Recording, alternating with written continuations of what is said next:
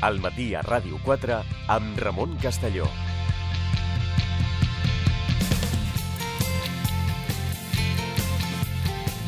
Continuem al matí a Ràdio 4 i és el moment que entrem a l'espai de la traductora amb el professor de Ciències Polítiques a la Universitat de Barcelona, Xavier Torrents. Bon dia. Hola, bon dia.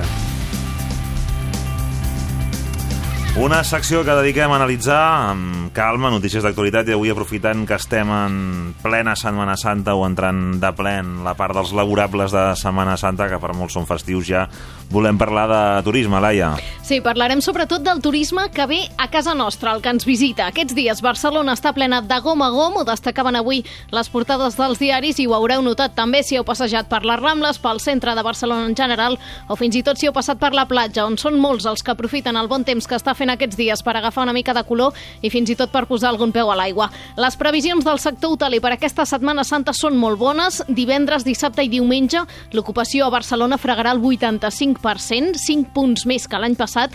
Dels turistes que venen, un 20% són de la resta de l'Estat i els altres són internacionals, sobretot francesos, britànics, russos i xinesos, aquests dos últims els que deixen més diners a la ciutat. No hi ha dubte que el turisme és un dels principals actius de Catalunya i especialment de Barcelona. Fa temps que s'ha consolidat com un dels motors de l'economia de tot l'Estat. Només un exemple, la capital catalana bat rècords constantment. Ara ja rep més de 8 milions i mig de turistes cada any i això és un 25% més que fa una dècada. El gran debat és si aquestes xifres són sostenibles, si hi ha risc que la marca Barcelona mori d'èxit, si cal regular el turisme per garantir que continuï sent viable, rendible i compatible amb el dia a dia dels veïns, perquè el turisme és una oportunitat, això segur, però també té alguns efectes negatius, i entre els que citen els barcelonins hi ha les molèsties que generen alguns pisos turístics, la gentrificació o que a poc a poc les botigues de souvenirs i els bars de guiris vagin diluint la l'essència de la ciutat. Per respondre a aquestes i d'altres preguntes, eh, d'això en volem parlar en les polítiques de turisme que s'apliquen a Barcelona, Catalunya i tot Espanya. En parlarem, doncs, com dèiem amb el professor Torrents.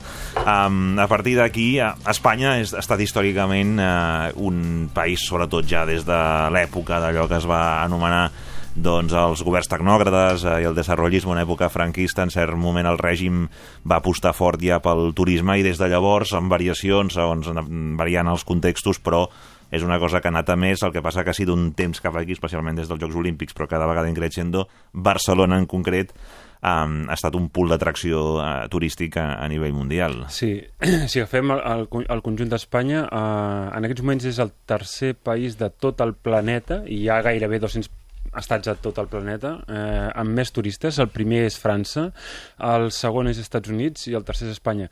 Però recordem que durant uns anys, després dels atentats de les Torres Bessones als Estats Units, Espanya va guanyar els Estats Units, mm -hmm. justament per aquests atentats, durant molts anys eh, va ser doncs, el segon país després de França, i Estats Units passava tercer, tot i que ara ha tornat a ser el, el, el segon.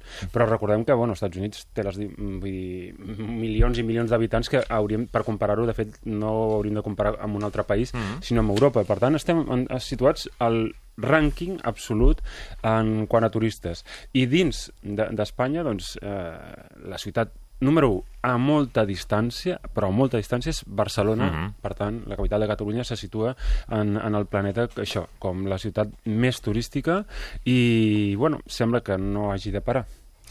Tenim només un turisme de masses? Tenim, sobretot, un turisme de masses. No només, però sí sobretot. I, de fet, bueno, ara anirem parlant amb, amb aquesta anàlisi de polítiques públiques que fem avui sobre turisme.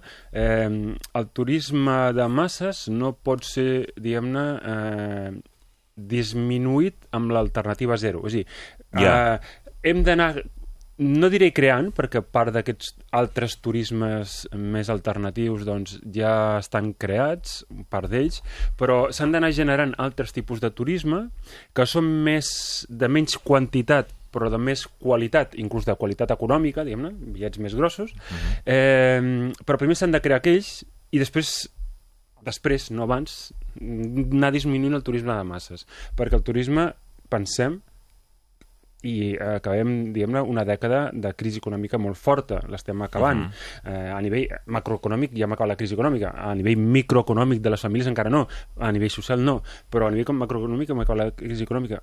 La crisi econòmica, eh, malgrat tots els problemes que hem tingut, hem subsistit, diguem-ne, gràcies al turisme. El turisme no pot ser, diguem-ne, eh, eliminat de la nostra agenda econòmica. Mai, mai. Eh, ja veurem d'aquí 30 anys, però ara no mentre no trobem sectors econòmics alternatius. Per tant, el turisme eh, ha, és i ha de ser un factor clau de la nostra economia, això no vol dir que hagi de ser-ho concretament el turisme de masses, però uh -huh. per substituir el turisme de masses l'alternativa no pot ser el zero. Hem d'anar doncs, desenvolupant el turisme per exemple, dins del turisme cultural mm. hi ha el turisme literari, eh, a partir de... de doncs, eh, mm -hmm. Hi ha el turisme eh, doncs, gastronòmic. És que mm, jo una de les coses que no entenc és com no es desenvolupa moltíssim més un turisme gastronòmic mm -hmm. d'alt nivell.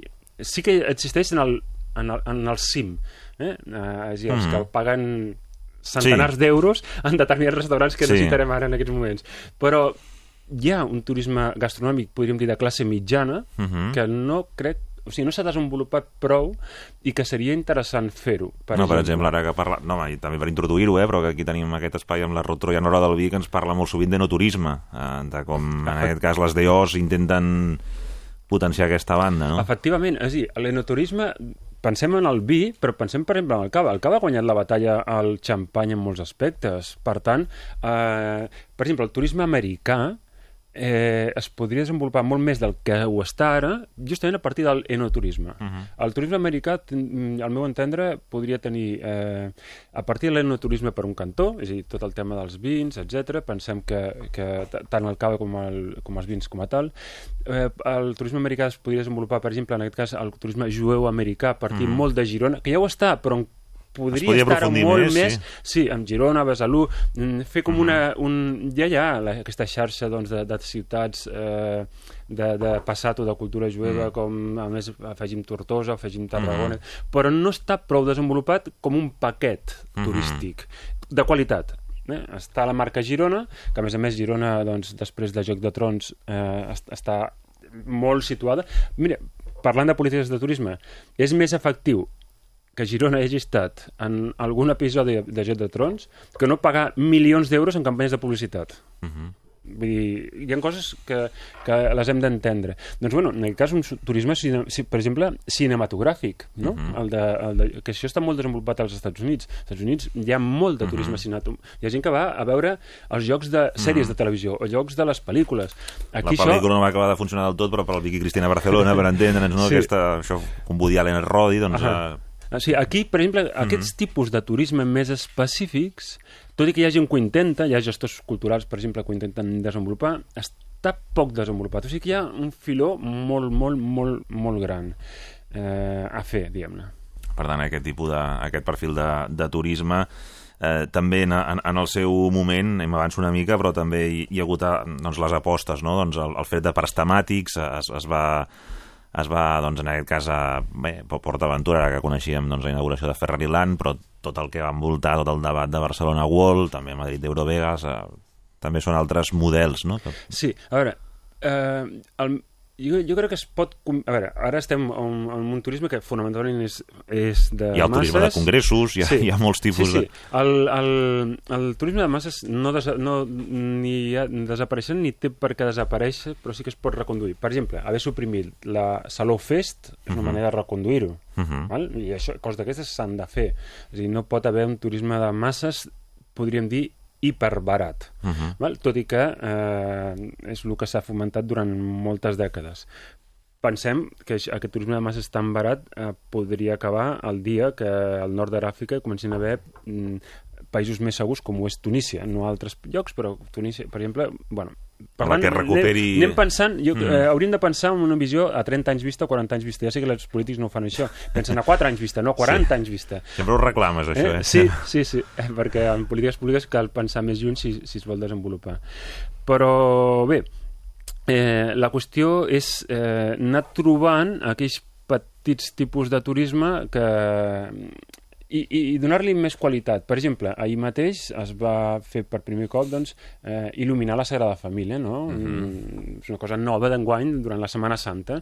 Doncs el turisme religiós també és, eh, és un, un a desenvolupar, que ja sé que molta gent va a la, a la Sagrada Família no per, qüestió, o sigui, va per gaudir, per la qüestió arquitectònica. Però Bueno, també, el turisme espiritual a Santiago de Compostela, no? Ef- Efectivament, efectivament. Doncs, per exemple, desenvolupar més un turisme que enllacés Sagrada Família amb, amb Montserrat, per exemple, no? Mhm. I, i, i fer-ho amb un pack. És a dir, Mhm. hi ha I pocs... Sister, si poguessis, no? Sí, una... hi ha pocs... Sí, per exemple, pensem, mira, mira, ara, ara m'has pensat en, lo- de- en el turisme i el turisme religiós. Doncs, per exemple, eh, la Sagrada Família, doncs el, el, el Montserrat, i anar al, al Priorat, per exemple, eh, també...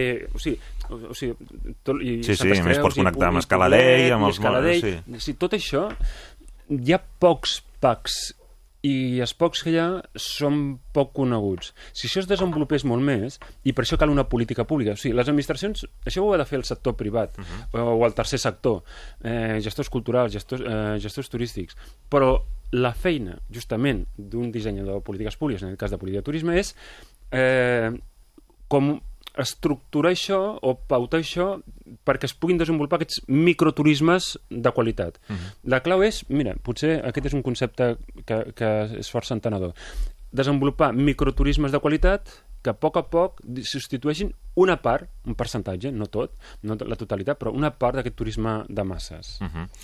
A partir d'aquí també el, el, el que hi ha sobre la taula és el fet això, quan parlaves del Salou Fest i tal, dels, dels costos que té, és a dir, de, del, del turisme, que quan es posa la balança de dir, doncs sí, hi ha un, uns llocs de treball en un sector hoteler que es mouen a partir de, del turisme per, per, per econòmic que sigui, però sí que també hi ha una despesa pública en seguretat, en neteja, en molèsties als veïns, vull dir que també això a l'hora de valorar quin perfil de turisme Sí. t'interessa més, has de valorar els pros i els contres, no? Sí, Suposo. això passa en tot tipus de turismes. Ara, ara t'ho citat un que seria negatiu. O sigui, Salou Fest jo crec que tenia, feia més màrqueting negatiu que, que positiu, però després hi ha un turisme que també genera aquests costos i és positiu els partits del Barça, el turisme esportiu. Hi ha gent que fa turisme només per l'esport, i concretament no l'esport en general, el Barça.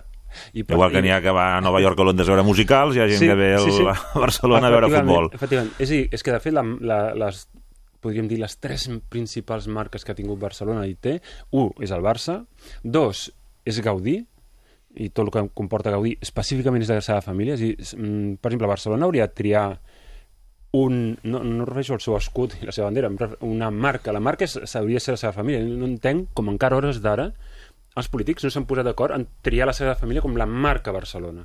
És la gran marca de Barcelona, el més conegut. I l'altre, tot i que ja sigui passat, van ser els Jocs Olímpics. O sigui, el Barça, la Sagrada Família i Gaudí, diguem-ne, al voltant, i, i els Jocs Olímpics han sigut all, Mhm. les, els tres com impulsors, no? A part, doncs, això, eh, fa una estona em preguntaves per, per exemple, Port Aventura World, eh, convé, llàstima, jo ho dic així, ho, ho vaig dir en el seu dia i ho dic ara, no me'n penedeixo, llàstima que no, que no tinguéssim el, el que té París, eh? el Disney World o Disneylandia, diguem-ne, perquè potser disputaríem el primer lloc a França, si ho haguéssim tingut, si ho haguéssim tingut a, a Salou o Vilaseca. Eh? Eh, Que per no- clima es comenta, eh? sovint que Disney Sí. també, doncs, eh, Sí, sí, de potser... fet, de fet té pèrdues eh, Hagués constantment recordem, eh, París. Orlando i, Sí. i, i, i Florida, diguéssim, eh, clar, el, el, són climes benèvols. Sí, o sigui, sí. Per tant, jo no entenc aquest, aquesta oposició que a vegades hi ha en determinades coses, i fixeu-vos, jo estic dins del primer moment, del minut zero d'avui de la traductora, que el turisme de massa s'ha de baixar. Però, justament, haver, eh, si haguéssim tingut Disneylandia a, a, a, Salou Vilaseca, possiblement disputaríem el primer lloc eh, i per tant podríem redreçar, redreçar també de, determinades coses i a més desplaçaríem part del turisme que no estaria tot concentrat a Barcelona també ho tindríem a la, a la Costa Daurada. I llavors entre la Costa Daurada, Girona i Barcelona ho tindríem més diguem-ne diluït, diguem cosa que és, que és, que és important A partir d'aquí també l'altre element clau és eh, des, de les, des dels gestors públics això, potenciar el turisme, però a la vegada, com dèiem, la convivència, amb, i en aquest cas estic parlant de Barcelona, amb la població autòctona i que moltes vegades mm, alguns no tenen un interès directe en el sector, diguéssim, que també diem-ho. Sí, a veure, el, eh, mai trobarem cap política pública que sigui bona al 100% en tot, eh, inclús en coses com la política de, la sal de salut. Eh, el, eh, trobem aspectes que poden ser bones per a determinades persones però acaben tenint efectes col·laterals o negatius per altres. No?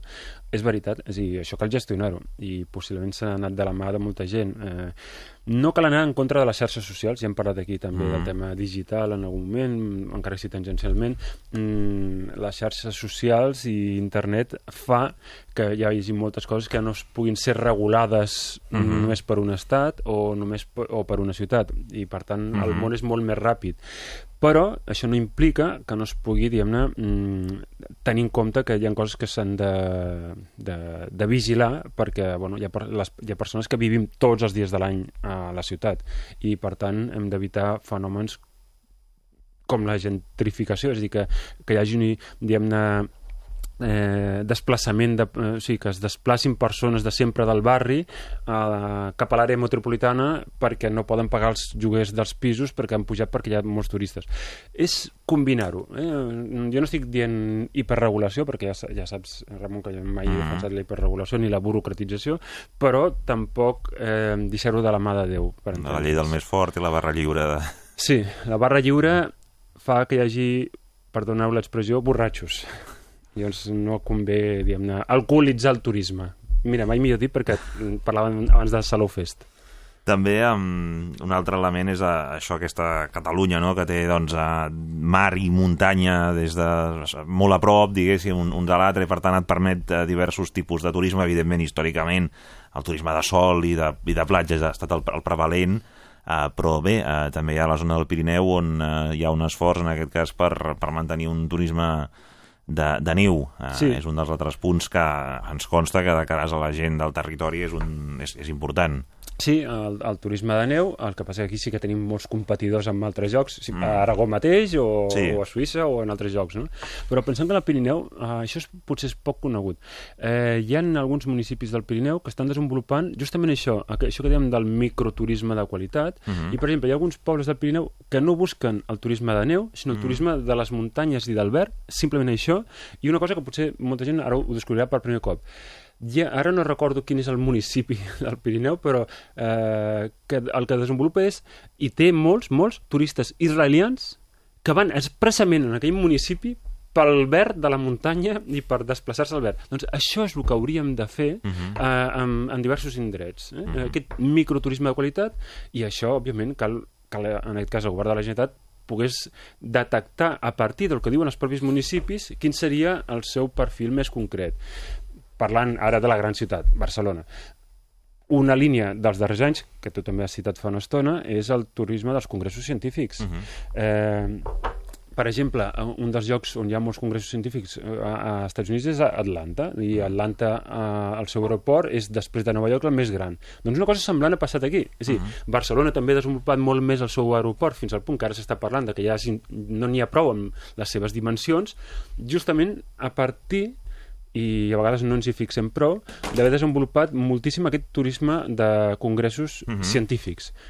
El, un congrés científic vol dir que són persones de classe mitjana, amb nivell educatiu i cultural elevat, i llavors la pregunta que em faig és, com pot ser que els teatres de Barcelona no facin teatre en anglès pensant en aquests turistes científics que són de classe mitjana i que busquen precisament busquen precisament a, a, a qüestions culturals que Mm, poso un exemple que, que a, mi, a, a mi mateix em va passar. Jo vaig anar, quan vaig estar l'última vegada a Budapest, vaig anar a la òpera de la capital i a Platea. Per què? Perquè per mi era molt més barat anar allà que al Liceu, molt mm. més barat.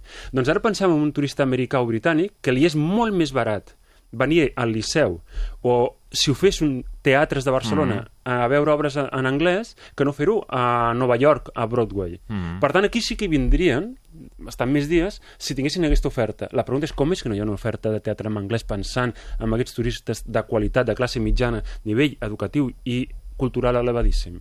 Això demostra que les polítiques de turisme no estan prou encara ben dissenyades.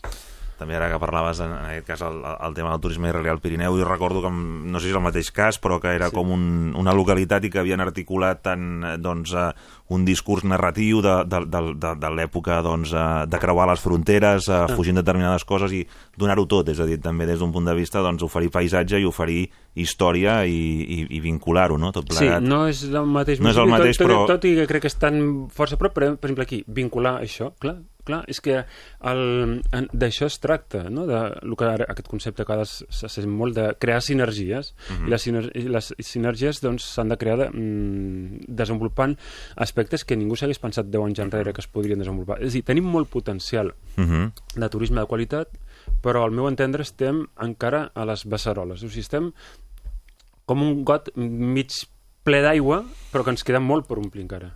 No, en aquest sentit, mira, faig l'aportació també del, del xerrant fa temps eh, amb un gerent d'un hotel que havia obert en una ciutat de l'àrea metropolitana de la Tercera Corona mm. i que deia, diu, eh, aquesta localitat que té un nucli, doncs, bé, correcte, mm, un nucli històric, eh, no, no dels més coneguts, però prou correcte, perquè l'Ajuntament o l'àrea de turisme eh, no fa algun tipus de ruta o explicació dels edificis que tens o, de, en aquest cas, de presència modernista i, i no ho aprofites, és a dir, perquè, doncs, evidentment, qui ve a dormir aquí és per anar a Barcelona i moure's, però hi ha algun dia que se'n va passejar pel, pel municipi, diguéssim. Mm -hmm. Llavors, a, a partir d'aquí es podria obrir una línia, eh, que sí, és sí. tan simple com organitzar un cert relat històric basat en fets reals i acostar-lo en, aquest, en aquest perfil de sí, turista, sí. no? Doncs exemples com, a, com aquests n'hi ha... O que vinguin un diumenge i s'ho trobin tot tancat a...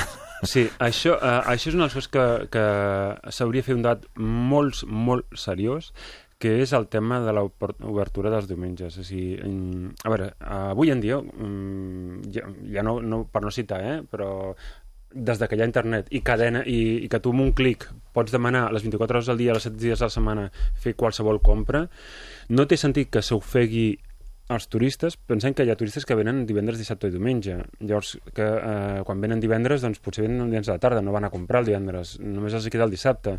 Però el dissabte potser, al ser el primer dia, volen descobrir però potser comprarien el diumenge, i en canvi el diumenge no poden. Això, és, uh, això per exemple, els, uh, no, no només els, els, diguem els americans dels Estats Units, sinó o sigui, aquí, quan aquí venen mexicans o colombians tampoc entenen que, uh, que estigui tancat el diumenge. Però en la seva cultura no, no, no està tancat això el diumenge. Llavors, caldria... Trobar un equilibri, no? Sí, un equilibri, i més tenint en compte les altíssimes taxes d'atur que tenim.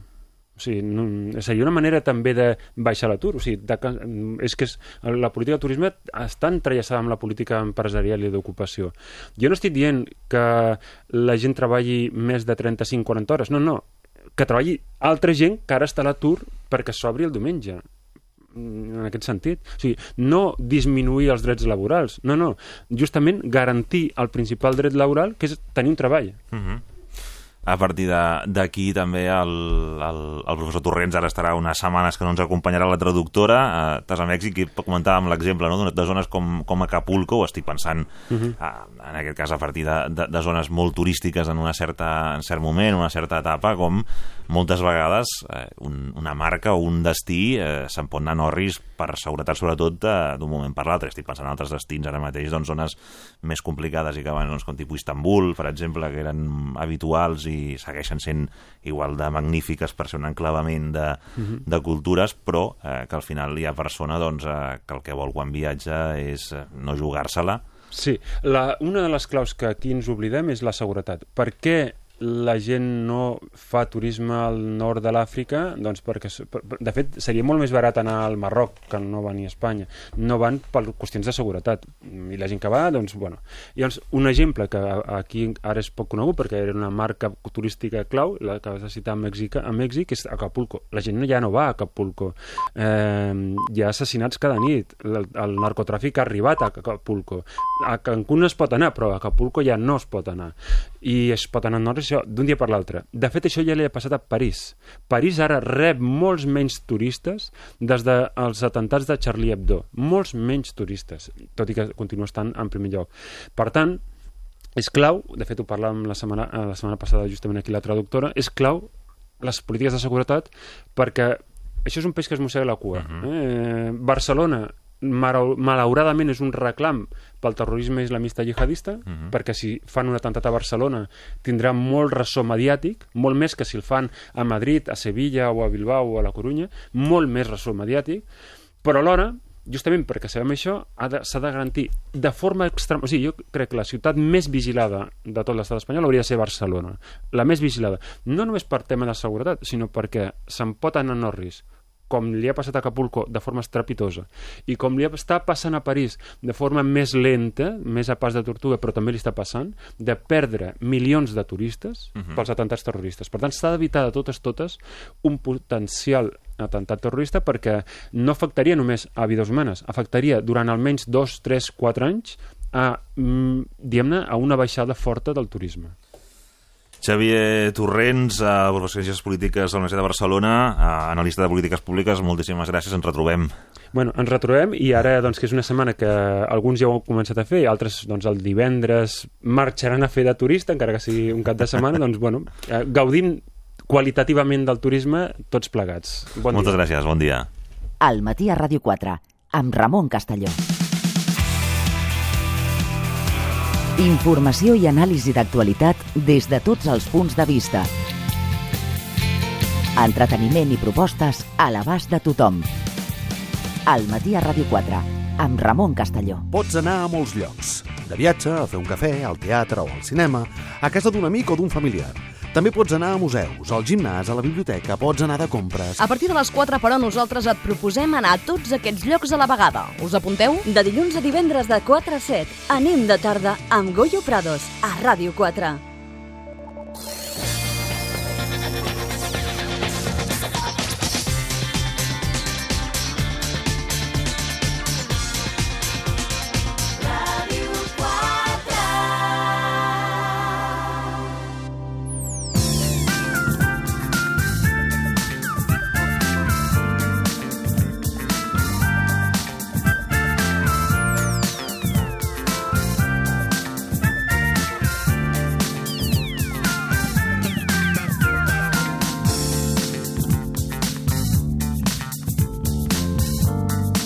Deu i 32, continuem al matí a Ràdio 4. Atenció al tema que ens planteja l'Aranxa Coca, que ens acompanya ja la doctora en Psicologia, especialista en família i parella. Molt bon dia, Aranxa. Molt bon dia a tots.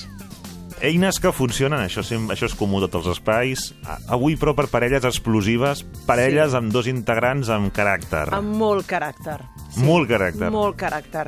I sobretot que es, deixen, es deixa veure molt, es fa molt palès, en època vacacional. Ai. Per això he pensat aquest tema ara que ve Setmana Santa i que bé, eh, sortim No- de la no relaxen, rutina... no- no es tornen més zen, no. No, al contrari, es tornen més quisquillosos, els hi agrada manar als dos, eh, són molt intervencionistes, els dos tenen la raó, els dos tenen sempre les millors propostes i a l'hora d'improvisar que en època vacacional, doncs bé, improvises una mica, vas aquí, vas allà, doncs pot haver un xoc de trens important. I, i és motiu de vegades de, de molta consulta tant amics com a familiars, ja no et dic a professionals, no? És que xoquem molt perquè ens hi assemblem, i bueno, us assemblareu en el caràcter, que els dos sou molt dominants, no que tingueu interessos sí, o interessos en històries d'aquests, no, sinó que teniu els dos, sou foc. Llavors, quan una parella, els dos són foc, hi ha tanta passió que es cremen. Jo diré, aquí hi ha un excés de Compte foc. que no cremem tot, Que llavors, no? Exactament, no? perquè al final acaba cremant-se tot. Llavors, bé, hem de baixar una mica doncs, aquesta intensitat i jo els hi proposo doncs, eh, trucs, tips, eh, que, activitats que poden posar en pràctica que els hi costarà una mica, uh -huh. perquè això de baixar la intensitat ho poden entendre com perdre, no? ara ets de renunciar, no? Ara guanya l'altre. com una guerra, entre Una cometes. guerra, sí, és un ric de boxa. Dius, ara, ara, eh, un- un a cero, no? un tanto cada un. Vaig cedir l'altra vegada, vaig aquesta cedir, vegada ara no. aquesta vegada no. Llavors això ho han de saber viure, ho han de poder aprendre i en això consisteixen aquests trucs que sé que funcionen. Sempre dic que, que funciona, que és veritat, perquè després tinc el feedback d'ells i em diuen no, no, em va costar, però va, Va bé, va bé, va va, sí, bé. sí, va bé, encara ho, encara ho fem. Jo, sí, sí, tota la vida ho haureu de fer vosaltres dos. Doncs trucs que començarem en l'àmbit de, la, de la convivència, de la a convivència, casa. sí. El, el truc més senzill, més rupestre, però que funciona 100%, és el de llançar una moneda i fer cara creu. Sí, perquè, clar, de vegades això de fer la democràcia, sí? de, bueno, anem a avançar quina és la millor opció. Escolta, perquè les dues són bones, els dos segurament tindreu part de la vostra raó, i allò de mar o muntanya, escolta, deixem-ho a l'atzar. Doncs mira, jo cara, jo cruz. Ah, Mira, m'ha tocat a mi, moneda. muntanya. Això, això, eh, un gest tan fàcil, pot costar tant de fer, perquè clar, l'altre de dir, bueno, m'ha- m'haig de resignar, i hem de passar a resignar a gaudir el punt de vista de l'altre. És a dir, si tu volies muntanya i l'altre, doncs mira, ha tocat mar, doncs hauràs d'aprendre a gaudir de, i entendre, i si no entendre, a admirar l'estranyesa, amb estranyesa i amb curiositat, els gustos tan raros que pugui tenir la teva parella. Però és algo que hauràs viure de... així, com una així, descoberta. De... Exactament. Com punyeta li agrada això Ah, i per oh, què? I, I per què, no? Pues, ell sabrà, o ella sabrà, no? Però en tot cas, mira, el vas comprar així, jo sempre dic, no? Escolta, el vas adquirir d'aquesta manera, no li podem trasplantar l'ADN a la teva parella. Clar. Per tant, um, haureu d'aprendre els dos a acomodar-vos, però a torns, i de vegades és una qüestió de torns. I lo de la moneda, Funciona. veritat, funciona molt. I que m'han arribat a dir, escolta, sempre portem una moneda a sobre per si de cas. És, quan ja comencem a discutir, no, que tu, que jo, monedeta, i ja està, i s'acaba el bròquil, i és el que hi ha. Bé, O bé. sigui que funciona, que ara ho creu. Repartiment de tasques. diu. Mira, el, el repartiment um, de tasques, que això, doncs bé, un pot dir, tu t'encarregues de tal, mm. i jo de tal. Si fos tan senzill, la cosa es complica quan et toca fer una tasca a casa, per exemple, es reparteixen les tasques, Sí. però l'has de fer, no està ben feta. Mm. O sigui, l'has fet però no està ben feta. Vull dir, així no es recull un bany saps? Sabes? O mentre la fas, això diem, aquella, Sí. aquella sensació de control... De... Exactament. Mutu, mutu, a mi que m'has d'explicar, no? A mi em van educar també com a tu. Ah, però això, ja Això està, no t'han ja explicat s'han- que s'hauria de fer... s'enganxen. Sempre dic, heu de respectar i heu de dir-vos a la teva manera. És a dir, Sí. l'heu de donar... Val, tasca al- a la teva manera. A la teva Val, val, manera. val. És a dir, has fet els banys... Si és com un plat de cuina a la manera de, doncs a la manera a la de. manera de... Tal, el cuiner ho fa així. Home, sempre hi han d'haver uns mínims, Sí. si es tracta de neteja, que es pugui percebre ce- certa netedat. Però Sí. clar, aquí ja entraríem en graus de netedat. Sí, de tolerància Eh? De la- tolerància, de a falta la tal, la- que- no, t'has deixat de qual, li has de restregar més per aquí o per allà, de brillar més. Aquestes sutileses no hi podem entrar. I clar, la parella que té molt caràcter acostumen a ser molt quisquillosos. Sí. I els hi pot molestar tot. T'has deixat allò de fer, no? Bueno, doncs tu l'altre. No has vist el que hi ha Aquest nivell de quisquillositat, d'alguna manera, um, han de poder passar-hi per sobre. I és Mhm. l'aprenentatge que han de fer. Per tant, si et dediques o si li, si li demanes un encàrrec a la teva parella, com anar al súper, és a la seva manera. És a dir, tu sabràs com portes...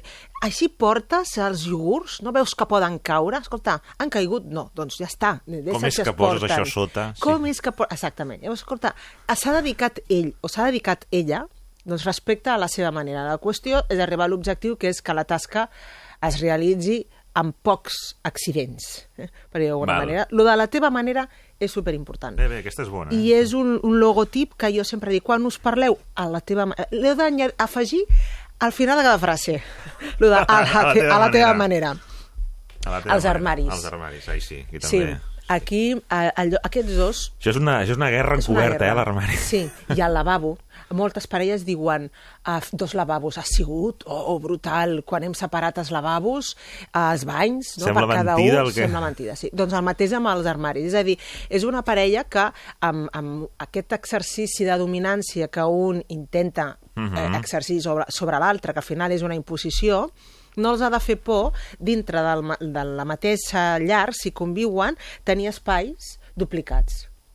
Eh, és més, és més, jo arribo a recomanar dues teles. Dues teles. Dues teles, sí.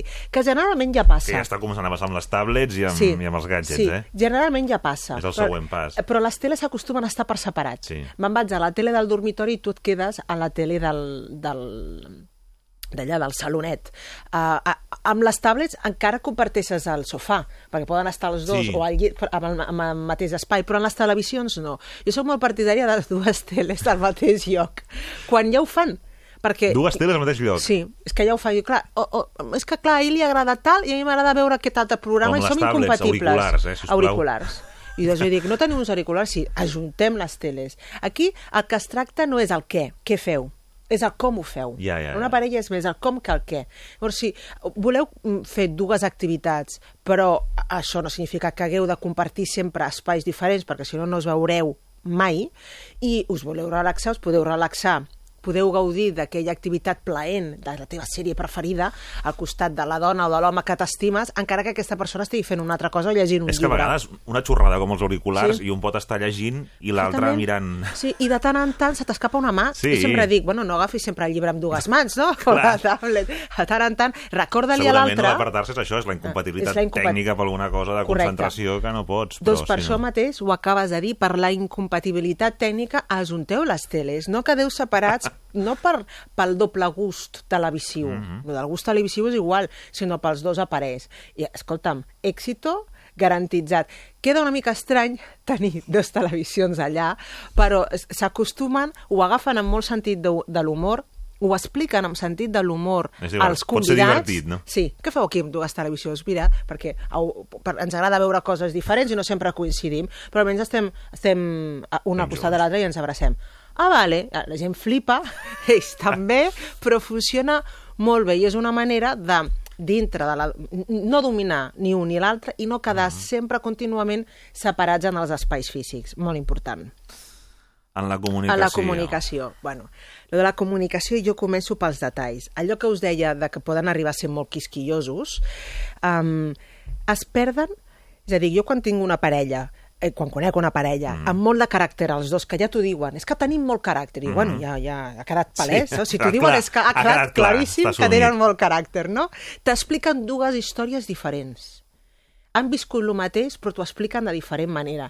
I jo acabo preguntant, però no estàveu els dos allà?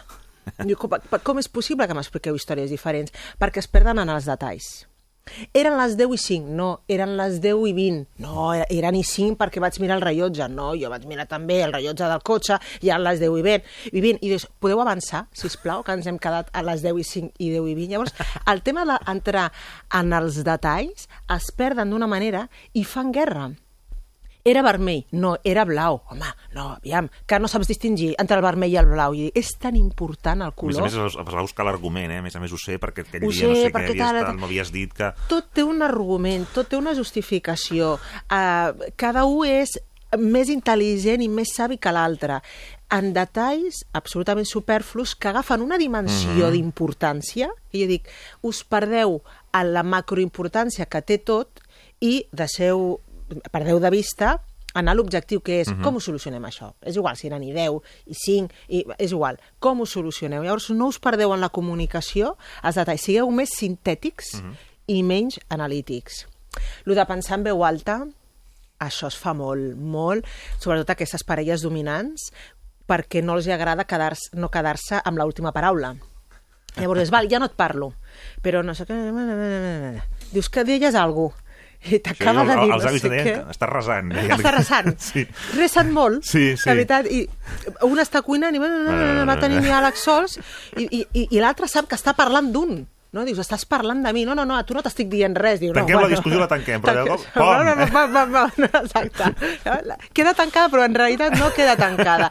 Van resant, no? Sí. Això és molt molest, uh Mhm. -huh. uh, genera un sentiment d'impotència perquè l'altre sap que està parlant d'un però no li diu obertament, per tant no sap de què s'ha de defensar, uh, genera, com et deia, molta incomoditat, s'ha de deixar de fer. Això significa aprendre a callar. I la parella amb La caràcter... descompressió ha d'arribar d'una altra manera. Sí, la, la que la parella amb caràcter és xerraire, molt xerraire. Llavors, ha d'aprendre a fer silenci, a callar, a gaudir, a no estar buscant sempre temes i sempre buscant les cinc potes a, a, a, a tot. No? Um, per tant, menys resar en aquest sentit i deixem, ap aprenem a tancar temes i a deixar-los, doncs això, eh, tancats i, i empassar-nos la frustració o la decepció que en aquell moment puguem sentir. amb una idea, no?, també agafar-te un cert sentit de l'humor, no em fotent tant de res, eh? però sí d'aquella distància de dir és que sempre la discussió la tenim igual, a més a més la Sí, tenim igual, sí. i ara dirà això i jo diré això altre. Són bucles, exactament. Jo, jo he arribat a fer l'experiment de dibuixar com comença una discussió estàndard i com acaba. I al final tenim la discussió estàndard d'aquella parella, perquè es, re es repeteix, és com un protocol que s'ha establert com una forma comunicativa entre aquests dos. Per tant, eh, home, no establim aquests protocols de comunicació perquè són insans, en tot cas establem, establim uns altres, no? Um, jo delimito les observacions crítiques a dos al dia perquè poden fer-se tantes observacions. Ja t'has agafat la jaqueta? No? Doncs agafa-la, que fa fred. Um, una altra vegada t'has deixat la porta oberta. Ja van dues. Ja la jaqueta ja està, ja, Ja no pots fer cremat, més. eh? Ja no pots fer més. Per tant, són dos al dia perquè poden fer un llistat Sí. d'observacions que, clar, a sobre que ho faig pel teu bé, El pot de xampú està obert una altra cop. una altra vegada. Ja dius, ja anem tres, les podem anar comptant i al final surt un fotiment d'observacions crítiques que són realment molt molestes perquè la sensació és que ens estem perseguint. Escolta, eh, que, és que des de que m'he aixecat que no has parat, has anat darrere meu i una darrere l'altra no he encertat ni una. Mm? Per tant, a aprendre a callar, allò que deia, aprendre a fer silenci, a tolerar que l'altre fa les coses de diferent manera i aquelles coses que no es poden deixar passar, doncs compta-les. eh? No més de dos al dia, aviam si podem. Val. I, segon i últim, um, hem de practicar donar el consell, que és el, a canvi de l'observació. Escolta, et puc donar un consell? Però si ha de començar així, no et dono el consell i després et dic que era un consell. No ho semblava, però era un consell. No, no, no. Li has de dir, et puc donar un consell? Llavors ja estem creant el context consell. I l'altre et pot dir, ara no que vaig amb pressa. Doncs no, fora, no digues nada. No li dones. Vale?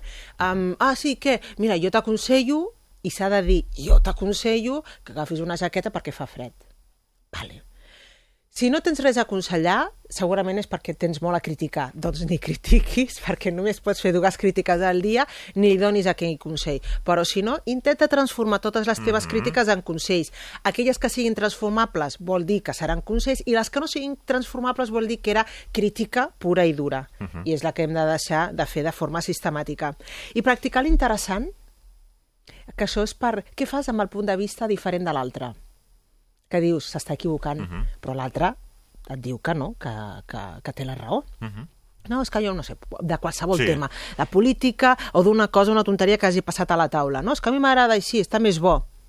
I tu dius, això així no està bo, això, això està picant i està salat. Sí. Doncs al final li dius, ah, bueno, ah, és interessant. Això és el que jo, eh, mm, de manera senzilla i humil, eh, dic que és el, és el mètode Coca, no? Perdó. Sí, sí. Hi ha- hi ha el mètode. Coca Hi ha el i és- mètode Coca, sí. Que és eh, la mirada de Guiri.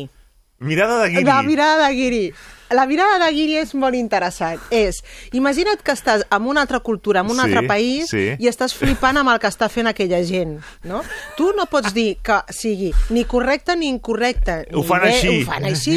doncs tu què, què dius? Allò Fas unes faries, fotos... no, no, no, això no ho feu així. Fas unes fotos i dius, mireu que interessant, no? I després ensenyes les fotos de lo que fa aquella gent en aquell país. El mateix. Al final, hi ha moments amb la parella que t'has de mirar l'altre com si fossis tu guiri i dir, ah, doncs que interessant. I en aquell moment li faries un parell de fotos no? per dir, ostres, mireu quina experiència vital he tingut a la vida i a quina persona he conegut, no?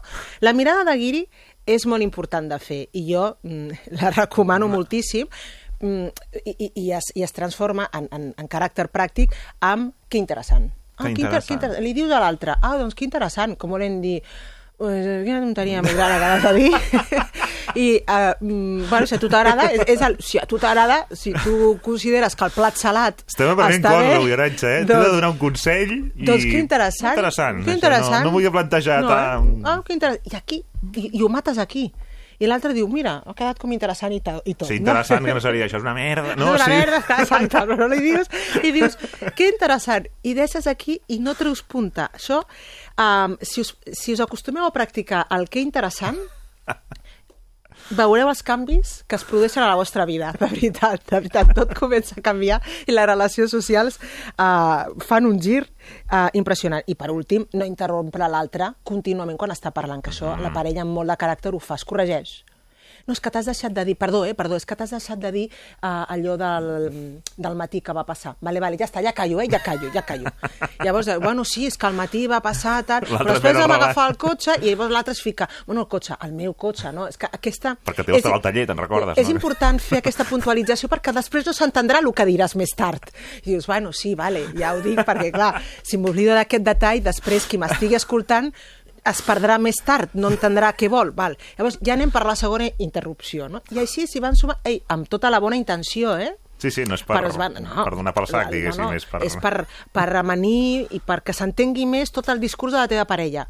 Però vas interrompent, i vas intervenint, i vas afegint. Al final és un munt de correccions que fas sobre l'altre. Com deia, s'ha d'aprendre a callar i a l'altre ho parli i ho expliqui a la seva manera. I si te n'adones que ho està fent malament, llavors és manera, segons tu, uh -huh. ho està fent malament, és manera de dir-li, saps què, explica-ho a la teva manera. A la teva manera. És l'altre consell És de vida també, és consell, veritat. clar. Llavors l'altre ho explica a la seva manera i després tu dius, ara ho explico jo a la meva, que no vol dir que l'estigui corregint, no, dius, ara corregiré el que s'ha equivocat. No, no, ara ho explicaré Això ho jo anoto, eh? a la He meva... netejat a la meva He manera. netejat a la meva manera. Està net, a la meva manera. I l'altre dius, mira, eh, avui tenim bany a la manera de... Sí. No?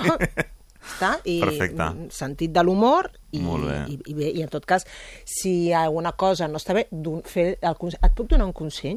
Sí, me l'acceptes? Escolta, jo crec que la tapa del vàter queda millor si la fas així i la fas allà. Un consell, vale. Eh? En comptes de, això no és manera de rentar, Mhm. t'has oblidat de la tapa del vàter, ta, ta, ta, ta.